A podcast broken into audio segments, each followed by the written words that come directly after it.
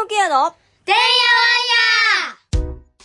この番組の提供は、運営、一般社団法人チャーミングケア。協賛。小児がんの子供たちとその家族の金銭的社会的支援を募り小児がんで苦しむ子供たちの医療ケアの向上に寄与することを目的とする一般社団法人エンパワーチルドレンでお送りいたします。この放送は病気や障害のある子どもたちと家族のためのトータルケアを考えるチャーミングケアが日々のてんやわんやの中からチャーミングケアのヒントを探していく番組ですはい、えー今日も始まりましたチャーミングケアのてんやわんや、えー今日はですね、えー一般社団法人ハイファイブの、えー共同代表畠山織恵さんにお越しいただいておりますよろしくお願いしますよろしくお願いしおます願いし。ます。いつも織江さん、織江さんか、織江さんって言いそうになった、今。え、オリエさん。いや、畠山っていう名字を、ですし、オリエさんです。織江さんね、織江さん、すごい素敵な方で、あの、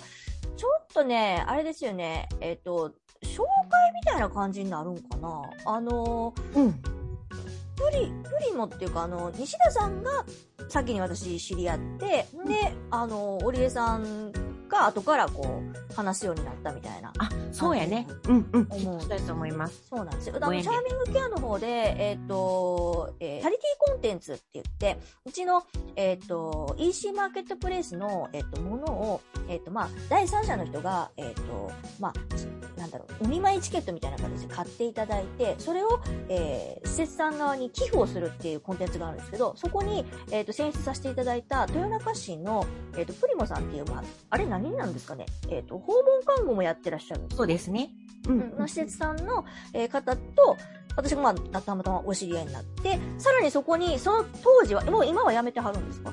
その当時は、お家さんがまだ勤めてらっしゃったんですよ。非常勤でね。そうそうそうや。ってました。うん。で、取材に行かせてもらったりとか、なんやかんや言う間にちょっと知り合いになって、で、いろいろお話をするようになったっていうのがきっかけで今日ちょっとお話を聞こうというはい。よところになっております。ろしくお願いしよろします。くお願いしますはい。織恵さんは、あの、あれですよね、あの、なんかこう、まあ、そのハイファイブのその事業以外にも、あの、非常に、あ、なんて言うんだろう、オシャンティーな方で。オシャンティーなんですよ。もうすぐオシャンティーね。はい。うん、おしゃそれは何、何、そういう、そういうのも一つの事業としてやってるの？企業というよりも、要は、メッセージみたいな感じかな。うんそのうちの子が、まあ、重症心身障害児というか、まあ、重度障害児になるのかな。うんあの、脳性麻痺で、でも、あのーえっと、彼が生まれた時、私、まだ19だったんです。で、あのー生まれた時に、こう、自分の人生を子供に、こう、言ったらもう、捧げないといけないっていうふうな、なんかこう、変な思い込みみたいなのが当時あって、うん。でもやっぱその、まあ、いろいろあってね、そのおしゃれをこう楽しむことって、結局自分を楽しむ人生を大事にするっていうところかなってなんかちょっと思うことがあってね。うん、で、まあもともと、あの、私自身がまあその19で家を出た理由っていうのも、やっぱ家の中でその自分の存在価値っていうのがなかなか見つけられなくって、で、その親の人生、親がすごくこう、あのね、こう親が白いって言ったら黒いものも白い。逆？親が黒いって言ったら白いものも黒い？どっちでもいいけどな。どっちでもいいか。うんそうそう。まあそんな感じの家やって、で、なんか気づいたら私がその親の人生を歩いてるような感覚がすごいあったんだよね。うん。で、そんな自分がすごくしんどかったし、苦しかったし、なんか不平不満みたいなものしか心の中にぐわーっとこうない状態で、うんこんなの嫌だっつってこう、まあ家を、あの、出ると。で、まああの、出会って3ヶ月の夫にプロポーズして、あの、結あ婚自分からしたの？そう。すごいな。もう妊娠させてくれ、家出たやから妊娠させてくれ、言うて。すごいな、それ。で、まあ、それでまあ、家出て、ほんで、まあ、こ生まれた子供が、まあ、あの、未熟児、1722グラムのちっちゃく生まれた未熟児やって、で、まあ、あの、障害あるなっていうところと、やっぱまあ、あの、障害あるなしに関わらず、子供が生まれたからには、子供にこう自分の人生こう捧げなあかんのかなみたいな、こう、なんやろう、なんかの呪いかなんかわからんけど、自分の中にこうあった時に、ふと思ったのが、なんかね、その、子供が、彼がこう、生まれた時、先生に、えっと、一生歩かないし、一生笑わんよって言われたんですよ。だけど、私がこの、ちょうど1歳前ぐらいかな、こう、誰にも子供を預けず、夫にも頼らず、実家にももちろん家で同然で出てきてるから頼れず、うん、一人で抱えて生きて、子育てしてた時に体調崩しちゃって。うん。で、あの、義理のお母さんのお家が徒歩5分圏内にあったから、もうやむなく預けたんですよ。うんうんそしたらね、電話かかってきて3日目ぐらいに。うんうんそしたら、おりえちゃん、涼香が、笑うてんでって言うんですよ。で、うんなんじゃそりゃと思って、二つの気持ちがその時。に、うんうんうんうん一個は、一生笑わんって言われてたのに、うん笑うやんっていう、うん思い嬉しいって言ってると、なんで私ちゃうねんっていう。せやな、私そっちの方が強いわ、多分。私じゃないのそうそうそうかみたいな あるある、それ。思った。でも、なんか振り返って考えたときに、この子のため、この子のためみたいになってた私って多分、笑ってなかったんやろうなと思って。もうここにギューってしわ寄せて、うんやっぱ気づいた鏡見た時にやっぱスウェットだった。なんか当時流行ってたなんかズボンの横に3本ぐらいのなんか謎の線が入ってるスウェットとか流行ああ、らあったあったね。ちょっとね、流行ってたし、っていうのも多分、流行ってたんかなちょっとわからんけど、あって、でそんな、こういうスウェットでね、こういう化粧もせんと、でそんな自分やったから、なんか、そっかってなんか、自分がね、その家を出た理由っていうところをこう振り返ったわけですよ。うんあこの子のためにって私が彼の人生を歩くっていうことは、彼自身も私の人生を歩いてたってことなんやな。そりゃつまらんかったやろうなと思って、笑い、笑えるもんも笑わんかったやろうね。みたいな、なんかそんなもんがちょっときっかけがあって、やっぱ自分の人生を自分でもやっぱり大切にしてる姿を私が見せることで、子供も自分らしい人生歩けるんじゃないかなって思ったこともあって、おしゃれは、やっぱちょっと自分の身なりとかは、うん自分らしい表現っていうところで、ちょっと大事にしたいなっていうので、おシャンティー。なるほどね。深いね。深いいっぱい押すわ、それ。いやー、でもね、あのーさっきね、ちょっと打ち合わせでも話したんですけど、うちもまあ病気一番上の子がしたっていうところもあるし、あとはまあこうやってチャーミングケアって言ってね、割とその、あの、病気とか障害のあるお母さんたちから、まあお手紙いただいたり、あの、連絡いただいたりすることはあるんですけど、問い合わせのね、まあ、あの、話の趣旨としてね、概要欄みたいなもんですよね。概要の段階で、4分の3ぐらいが、もう子供の話なんですよ。うちの子供がこうなって、あなって、あなって、あなって、こうなってるんです。毎日こうなんです、こうこうこうなんですっていう、もう、基本主語が子供なんですよね。で、まあ、うちは割とその、働くっていうところを、これから働くことの後押しをしたいっていうところが今ちょっと割とやってるところなので、あの、でも私も働きたいんですっていうところが、まあ、最終的な結論にはなるんだけど、私の聞きたいのって、もうそんなことは分かっとると。病気とか障害があることは分かっとるから、あなたはどうなんですか？どういうことがしたいんですか？どういうことが得意ですか？どういうとこが好きですか？嫌いですか？っていうところが私は知りたいんだけど、ほとんど書いてないんですよね。うん、で、これは、その、なんだろう、この、働く、働かないとかいうところをのけたとしても、傾向として、やっぱり多い。その、子供にわーっと言ってしまって、自分のことをちょっと横に置いてはる人がすごく多いから、そんな中で、あの、織江さんとかね、あの、うちに出品してくれてる、ね、あの、あやちゃん、あやちゃん言うてるけど、あの、九州のね、ロンパース作ってる彼女がいるんだけれども、あの、すごく、あの、前向きというか、まあ、普通、前向きでもないんです。普通なんですよ、そんなんは。ね、言うたら普通のことなんですよ。自分のことを、親は親の人生があるんやから、そこをちゃんと見てはるっていう人が、すごく少ないからね、そういう人に向かって、やっぱり当事者の人が、あの、こうだよって言ってくれると、こうやって聞いてる人もね、多分、あ、そうかと思うかなと思って、今日ちょっと、そういう話してください、言うたんですけど、ねで、ちょっと前も、あの、YouTube で、なんか、3人か2人がなんかこう集まって、何か、最近ようやってますよね、織江さん。やってるねね。、ね。そういう人と集って喋る会みたいなのをやってるけど、あれすごいいいと思いますよ。ぱこう、あの、思い込みとかって結構みんな、私もやっぱり、ま、未だにあるし、もうね、子供も22歳でもおっさんになったのに、未だにやっぱりこ、あの、例えばすごくわかりやすく言うと、前に、あの、ご飯を食べに行こうってなって、うん。うんうん。で、あの、息子がね、うん。彼が、あの、初恋の彼女がですね、うん。息子の誕生日の時に毎年連絡くださるんです。で、りょうかご飯さ行こうって言ってくれて、うん。申し訳ないけど私もちょっとね、あの、会場員としてこう一緒に行かせてもらうんですよ。で、まあ、嫌、嫌やと思う。彼も。うん。嫌やけどごめんな、言いながら、うん。で、まあ、でもせっかく、まあ、あの、お店、おりえさん、好きなとこ取ってくれていいよって言ってくれたし、まあ、せっかくやらったらちょっとおしゃれな、うん。いうとこでな、うん。大人やし、取ったら思って、こう調べてたら、すごくこう、えっと、ヤムチャが美味しくって、うん。おしゃれなところがあるって発見して、うん。で、そこをこう予約したろうと思って電話したんです。うんなら、車椅子ユーザー行けるけれども、行けるけどもじゃない、車椅子ユーザーの方難しいと思いますって言われたんや。うんでうん、なんでかって聞くと階段なんですって言われて。うん。1階からそのお店に入るまでが階段しかなくって、ちょっと難しいかもしれないですねって言われた時に、一瞬、あ、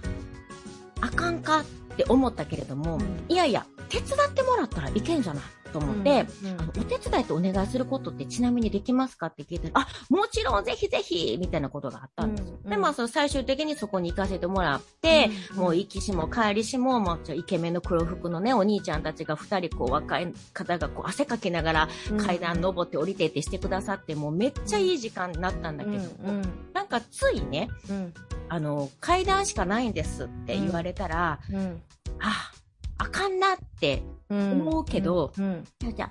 聞けばいいじゃんってこうなる。うんだからこれもやっぱり22年彼と生きてきて、未だにこんなこう思い込みがあるなって。ってなるとやっぱり生まれたてとかまだね、その子供たちの生活がそんなに、言っても母親1年生、母親2年生レベルのお母さんたちってやっぱり、こうだこうだこうだ今までの人生経験とか、情報とかね、いっぱいあるじゃないですか。その限られたその情報とか知識とか価値観の中でしか多分選択肢がないから、うん。やっぱりこう、子供中心にやっぱりいないといけないとか、そうであるべきみたいなのがあったりとかするんだろうなとは思う。うん、だからさっきね、水穂さんもおっしゃってくださったみたいに、あそういう生き方ももちろん、あの、それがすごく楽しくてやりがいがあったら、それはそれでいいし、なんか、そうじゃない選択肢、生き方とかもあるで、みたいな。なんかそういったのをなんかね、こう知るきっかけになって、選択肢が、あの、うん母親としてとか、一人の人間として、女性としての生き方がなんか広がるきっかけになったらいいなと思って、ちょっと発信とかはするようにはしてます。いや、でもすごいいいと思う。楽しそうやし、ほんで。ねえ、楽しい。あそうやね。もうそう。それがいいですよね。あの、やっぱ楽しそうにしてるとこ、ところって、さっきも本当に話、一番話、最初に戻るけど、あの、ニコニコしてる人のところにはニコニコした人が集うし、ね、余計なことしとったらやっぱ余計な人が集うし、そういうことだよね。やっぱこう、眉間にしわあやっとったらやっぱそういう人ばっかりになっちゃうし、難しいこと考えなあかんになってしまうし、うん、それはすごい思います。うんね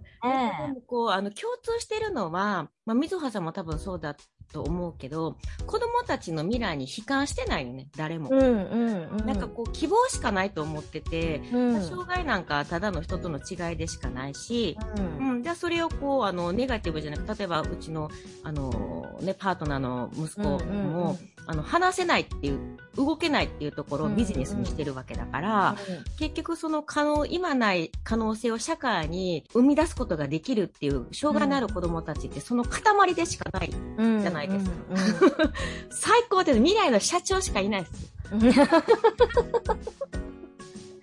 いや、でも本当に一つの、その、たくさんあるうちの一つの要素やと思うんですよね。障害とか病気ってね。なんかそれでいっぱいこうコップを満たす必要はなくて、あのね、その、他のもので補えるんやったら補ればいいし、って私はすごい思うし、あとは何か困難があったとしても、じゃあどうするっていうふうに考えるんですよ。あ、ほんな、もうそれはしゃあないやん。もう怒ってもうたんやし、そんなもんどうにもなれへんねやったら、それはそれとして、ほなどうしようかって考える。私も割とそういうタイプやから、お礼さんも多分そう、そうですね。ほなどうしようか、もう常にほなどうしようかって考えてるみたいな 感じやから。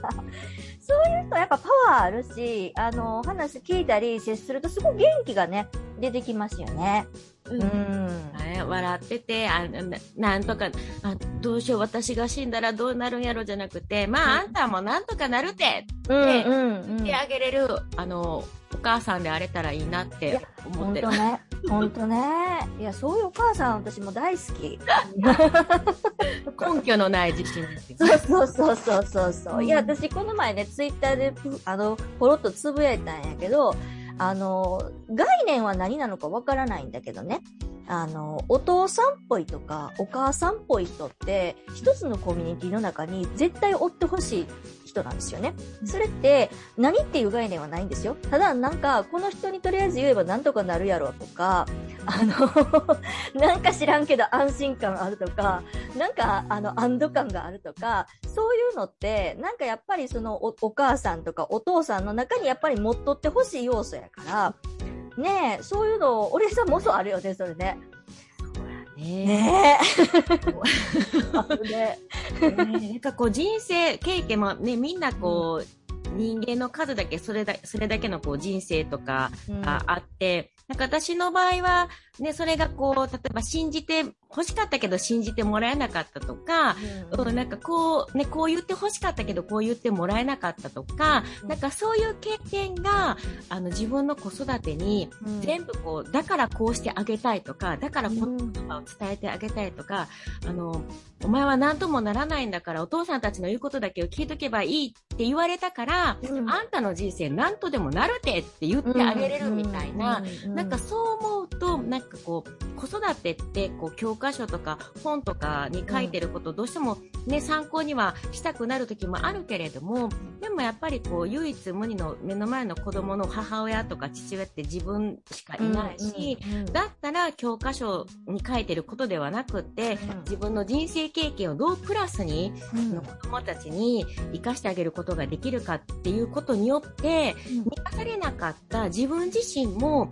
なんかこう、あの、元気にしてあげることがなんかできるなって、なんかすごく、あの、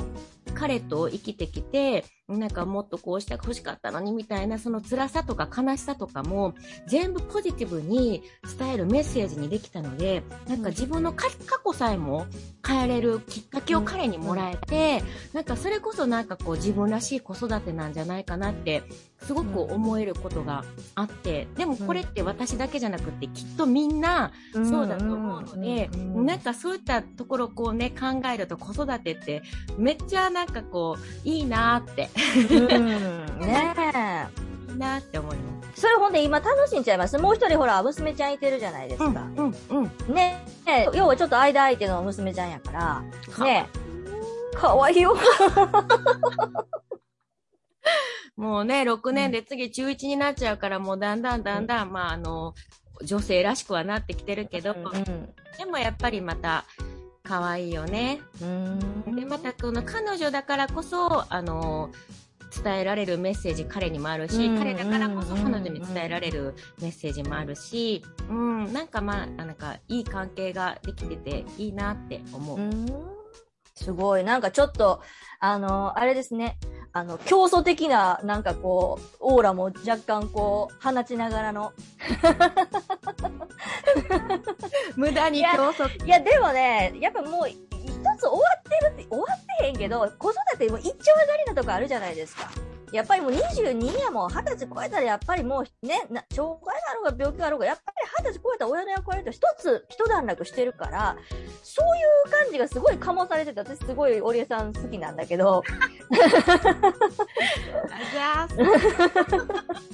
うちまだやから、うち一番上がまだ中1やから、まだそこまで領域まで達してないからね。うん。いや、またいろいろお話聞きたいなと思います。そういうね、やっぱり言うたら先輩やから、そういう子育てのね、ところでで。もなんかこれを返せる場があるっていうのもすごくありがたいよね。なんか自分だけのもので終わるんじゃなくて、例えば私がやってるあのやってる療育コンサルとか、うんうんコンサルとかも自分がえっと、息子だとか、とこう関わってきて、うんえっと、ここが良かったうん。っていう点と、ここがあかんかったから、こもこうしたらよかったっていう点とかを全部こう、あの、経験者として、あの、次の、あの、子供たちの発達とかね、未来を担う人たちにこう、お渡しできるっていうのって、すごい贅沢な仕事だなと思います。その、あれですね、お仕事の話はまたできれば次回、うんあの、じっくり聞かせていただければと思います。今日はちょっと時間になってきましたので、このあたりで。ありがとうございました。ありがとうございました。